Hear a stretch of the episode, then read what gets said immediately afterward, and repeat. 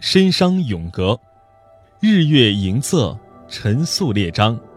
本句写日月星辰等天文现象，意思是红日西斜，圆月东升，群星灿烂，散布苍穹。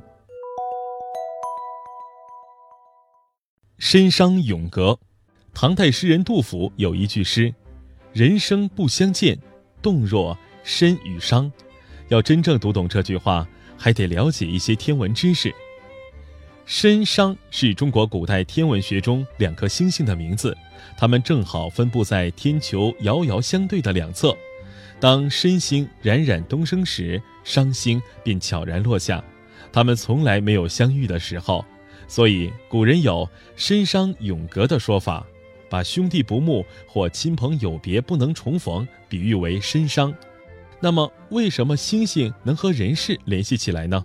原来，我们的祖先常将天空中的星星与地上的版图、民族等相对应。《史记》上说：“天则有列宿，地则有周豫。”意思是说，地上有什么事物，天上就可以找出与之相应的星星来。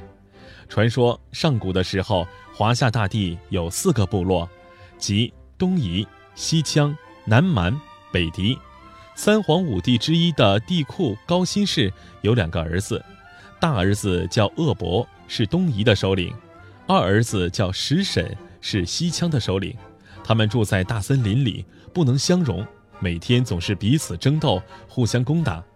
老爹高辛氏为此非常犯愁，本以为兄弟间应该和睦相处，没想到这对兄弟却像仇人似的。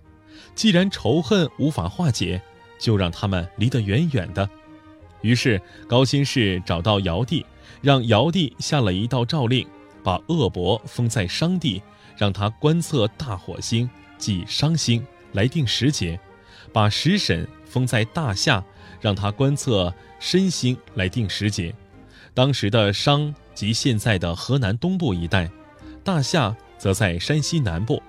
鄂伯对应天空的商星，石神。对应天空的申星，这样兄弟俩一个在西北，一个在东南，从此不曾再见一面。仰望星空，还有许多美丽的故事等待我们去探寻。仰望星空，我们便懂得什么是永恒和短暂，什么是博大和渺小。